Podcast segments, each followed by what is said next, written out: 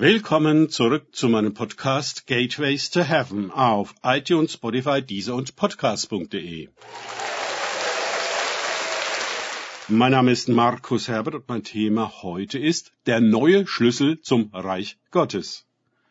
Weiter geht es in diesem Podcast mit Lukas 16, 16 bis 17 aus den Tagesgedanken meines Freundes Frank Krause. Das Gesetz und die Propheten gehen bis auf Johannes. Von da an wird das Evangelium des Reiches Gottes verkündigt. Und jeder dringt mit Gewalt hinein. Es ist aber leichter, dass der Himmel und die Erde vergehe, als dass ein Strichlein des Gesetzes wegfalle. Lukas 16, 16 bis 17. Anscheinend ist Johannes tatsächlich der letzte Prophet des alten Bundes und Systems, das die Pharisäer, zu denen Jesus diese Worte spricht, vertreten. Er, also Johannes, verkündet noch nicht das Reich Gottes, sondern eine Buße zur Vorbereitung auf den Boten des neuen Bundes. Dieser würde nicht das Alte mit einem frischen Anstrich versehen und fortsetzen, sondern er, Jesus, würde es erfüllen und es damit zum Ausdruck für etwas Neues, ganz Neues machen. Durch sich selbst würde Jesus, der Messias, einen anderen Zugang zu Gott öffnen. Er würde unsere Sünden begleichen unseren Tod sterben, dem Gesetz vollkommene Genüge tun und uns mitnehmen in seine Auferstehung und Sohnschaft. Er selbst wird der neue Weg für uns, den wir selbst niemals bahnen oder finden oder gehen könnten. Ob man etwas auflöst oder erfüllt, ist nicht dasselbe. Jesus lässt den Pharisäern ihr Gesetz und das ganze Haus, das sie darauf gebaut haben. Aber er schneidet eine Türe in die Wand, beziehungsweise zerreißt er den Vorhang des Tempels, um uns einen anderen Weg zu bahnen, in das Reich Gottes zu kommen. Durch ihn, an seiner Hand.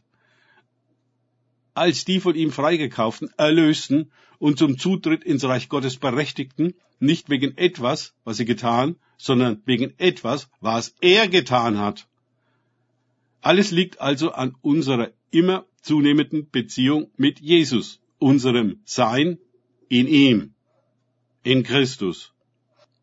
Mit Gewalt dringen wir auf Jesus an. Wir richten alle unsere Sinne, Aufmerksamkeit, Erwartung, Hoffnung und so weiter komplett auf ihn.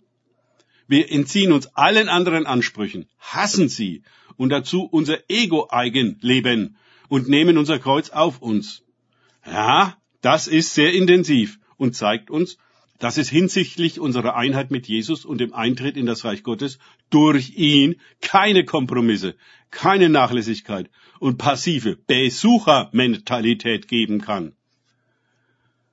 Paulus nennt unsere Gesinnung sogar soldatisch, steht in 2. Timotheus 2, 3 bis 4. Wir kämpfen und ringen um unsere Wiedergeburt und Teilhabe an der Auferstehung Jesu und seinem Dienst der Gnade. Es gibt auch eine Waffenrüstung, die wir anzulegen haben, und einen ständigen Konflikt mit den Mächten und Gewalten, die die Welt beherrschen und ganz selbstverständlich auch über uns verfügen wollen. Epheser 6, 10 bis 19. Aber wir sind gebunden an den einen, der jenseits der Welt steht und auf einem himmlischen Thron sitzt und mit uns die Welt überwindet. Er hat uns gekauft, geheiligt und zu Bürgern des Himmels gemacht. Punkt.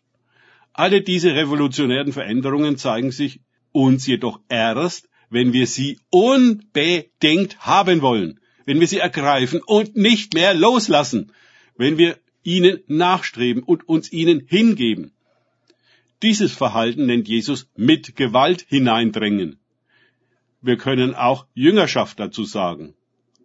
Der Weg des Gesetzes und der Weg Christi sind völlig unterschiedliche Wege.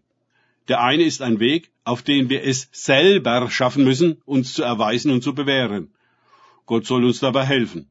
Auf dem anderen Weg, der den Namen Jesus trägt, erweist und bewährt er uns. Unsere vornehmliche Aufgabe besteht jetzt darin, in ihm zu bleiben. Ich bin der Weinstock, ihr seid der Reben. Wer in mir bleibt und ich in ihm, der bringt viel Frucht denn getrennt von mir könnt ihr nichts tun. Johannes 15, 5. Danke fürs Zuhören. Denkt bitte immer daran, Kenne ich es oder kann ich es? Im Sinne von erlebe ich es.